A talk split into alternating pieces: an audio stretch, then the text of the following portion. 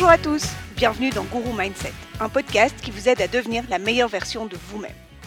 Deux fois par semaine, je traite de sujets auxquels nous sommes confrontés dans la vie de tous les jours et je vous donnerai différentes techniques pour affronter chaque situation et renforcer votre mindset.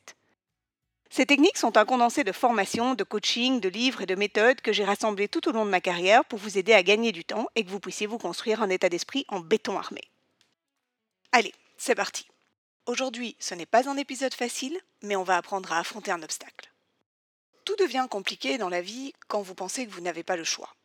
Lorsque quelque chose vous tombe dessus. Vous êtes licencié, votre tendre moitié vous quitte, vous perdez un être cher, quelque chose de terrible se met en travers de votre chemin. Quelque chose qui n'était pas prévu, sur lequel vous n'avez aucun contrôle. C'est une des pires sensations, cette sensation d'être face à un obstacle, que vous ne pouvez rien faire, qu'il n'y a rien à faire que c'est injuste et qu'il ne vous reste plus qu'à souffrir. Cette sensation est d'autant plus désagréable que très souvent, ça nous tombe littéralement dessus, tel un coup près. Il y a d'abord le choc, qui nous laisse abasourdis. Il y a ensuite un moment de rébellion. On essaye de rejeter ce problème, de trouver un fautif, une raison de se fâcher. Et puis ensuite vient souvent la tristesse, le sentiment d'injustice et surtout d'impuissance. Comme nous tous, j'ai moi aussi connu des obstacles petits et grands d'autant plus maintenant, en plein cœur de la crise du coronavirus. L'entreprise qui m'emploie et que j'ai aidé à bâtir pendant deux ans s'écroule, et le business que j'ai monté avec mon mari est à l'arrêt complet. Les deux menaçant de s'effondrer complètement, et donc tout notre investissement avec. Et nous ne sommes pas encore rentiers, donc l'effondrement de notre business veut bien dire une faillite possible et la perte de toutes nos économies investies. La fin de notre rêve. Je vous explique ceci car ce qui va suivre n'est pas facile à entendre, mais je veux que vous gardiez en tête que non, ce n'est pas facile pour moi non plus. L'immense chance que j'ai dans cette situation, comparée à d'autres que je vois dans mon entourage et qui sont victimes d'angoisse et d'insomnie, c'est que je sais que peu importe ce qu'il va se passer, j'ai le choix. Oui, oui, vous m'avez bien entendu, le choix. Et non, ce n'est pas une question d'avoir de l'argent. La première chose à faire quand un cataclysme vous tombe dessus, c'est de le voir de façon rationnelle, dénué de tout sentiment, et seulement ensuite vous pourrez voir la multitude de possibilités qui s'offrent à vous. Et c'est là que vous verrez que vous avez le choix. Facile? Eh bien, vous allez voir que oui. Donc si vous voulez, mais la volonté reste clé, vous en sortir, voici la méthode. Regardez l'obstacle, le rocher, face à vous. Je bénirai toujours la psy que j'ai consultée quand j'avais 25 ans et qui m'a donné cette technique. Docteur Cléda, encore mille merci. Lorsque vous êtes confronté à un obstacle, peu importe sa taille, c'est comme si un énorme rocher barrait votre chemin. Vous pouvez vous énerver autant que vous le voulez, vous rendre malade, pleurer, déprimer ou taper dedans continuellement. La seule personne à qui vous faites du mal, c'est vous. Vous pouvez regarder chez les autres, vous lamenter sur votre injustice parce que vous êtes seul face à cette situation, rien n'y fera. De façon objective et rationnelle, ce rocher ne bougera pas d'un iota. Là, vous avez un premier choix. Vous pouvez vous effondrer à son pied, abandonner et rester coincé. Ou alors vous décidez de vous asseoir, de le regarder dans son entièreté et d'accepter qu'il est là, une bonne fois pour toutes, et que vous allez devoir faire avec. Sincèrement, si vous choisissez que vous ne voulez pas qu'il soit là, que vous allez rester buté et borné le temps qu'il s'en aille, c'est votre choix. Mais je vous le dis, un rocher suite à un éboulement n'a jamais bougé grâce à la force du Saint-Esprit et vous stagnerez. C'est triste, mais c'est votre décision. Vous resterez coincé pendant que d'autres continueront à avancer. Mon conseil est donc de le regarder en face, de vous dire Ok, il est là, c'est un fait. Alors comment est-ce que je fais avec? Une fois que vous avez pris conscience que vous devrez faire avec cet obstacle, la première question à vous poser est Est-ce qu'il y a quelque chose que je puisse faire moi pour le bouger?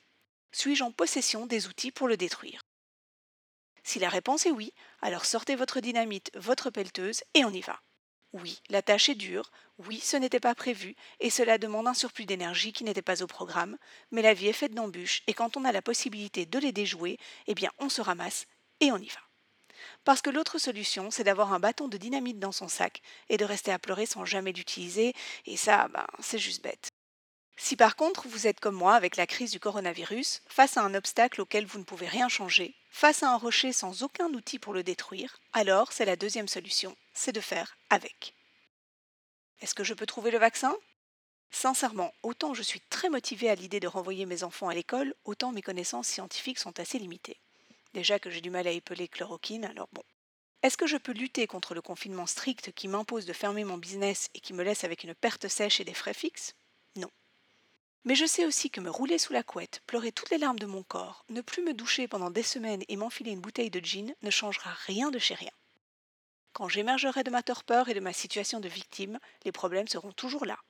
La situation sera toujours telle qu'elle, et quelque chose de si factuel qu'un rocher ne se sera pas retourné en me disant Oh, pardon, je n'avais pas vu que je t'avais fait de la peine et que j'encombrais tes plans.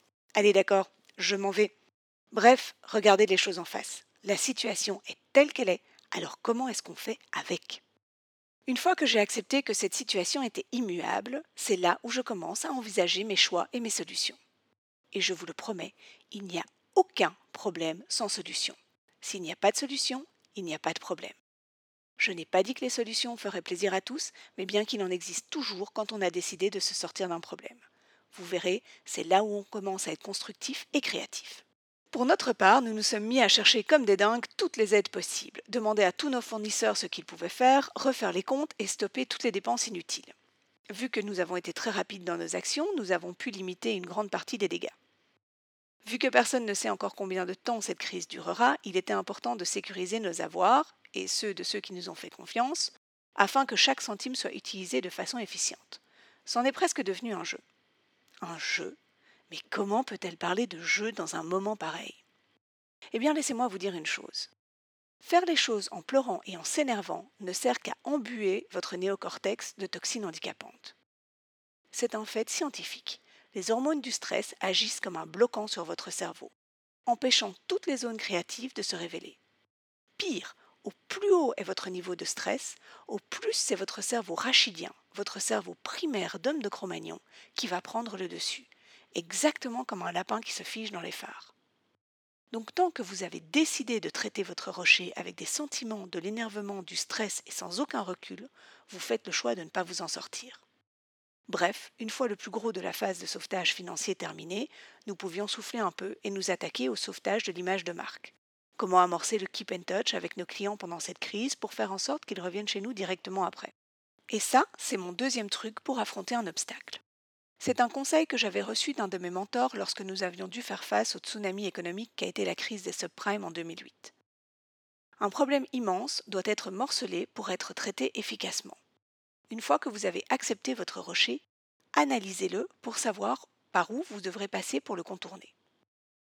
Personne n'a jamais réussi l'ascension de l'Everest en criant à l'attaque et en courant sur le premier flanc en converse et en polaire quechua. Non. Un rocher, ça s'analyse, et son trajet se prépare, se morcelle. C'est en préparant l'ascension de votre obstacle que vous abattrez chaque tâche de façon constructive en anticipant les étapes d'après. Donc, après cette première phase de sauvetage économique, nous avons commencé à préparer nos vidéos online, nos Facebook Live, nos messages personnalisés envers nos clients, etc. Est-ce qu'on y connaissait quelque chose dans ce domaine? Absolument pas. Est-ce qu'on avait le choix? Bah, Si on voulait trouver une solution, il fallait s'y mettre. Alors à la guerre comme à la guerre. On s'est renseigné, Google est un ami tellement précieux. On a essayé, on s'est planté et on a recommencé. Parce que l'autre choix, c'était d'abandonner. Et pour nous, ce n'est pas vraiment une option. Et voici donc mon dernier conseil en cas d'obstacle. N'oubliez pas que dans toute crise, il y a des opportunités. On a vu des usines de brandy se mettre à produire du gel hydroalcoolique et des entreprises de graphisme créer des masques avec leurs imprimantes 3D. Pour ma part, j'ai décidé de faire quelque chose qui me tenait à cœur et que je ne trouvais jamais le temps de faire créer ce podcast. Donc si vous n'arrivez pas à voir les choses avec suffisamment de recul, si vous ne préparez pas la façon dont vous allez rebondir, vous ne pourrez pas non plus garder vos yeux ouverts pour les nouvelles possibilités. Alors quand vous êtes face à un obstacle, aussi immense soit-il, que ce soit un divorce, un décès ou une faillite, vous avez le choix, et il ne tient qu'à vous de reprendre votre chemin en main. Prenez un moment pour l'analyser et repartez. C'est ça qui est excitant. Et puis si on y réfléchit bien, on est toujours admiratif de ceux qui ont commencé de rien, ou de ceux qui ont trébuché et qui ont tout reconstruit. Alors pourquoi est-ce qu'on n'en ferait pas partie? Et rester dans le fond du ravin à admirer les orties, ben, c'est pas très exaltant. Donc aujourd'hui, pensez à cet obstacle qui vous barre la route. Posez-vous les bonnes questions et préparez votre chemin d'ascension. Vous verrez, une fois en haut, vous admirerez la vue. Voilà pour aujourd'hui. Dans le prochain épisode, on restera dans cette thématique et on apprendra à ne plus jamais être une victime de quoi que ce soit. Merci d'avoir écouté Guru Mindset. Si vous avez besoin de moi ou que vous avez des questions, n'hésitez surtout pas à m'écrire sur julie mindsetcom À très vite et surtout, aujourd'hui, n'oubliez pas de faire quelque chose qui vous fait plaisir. Bye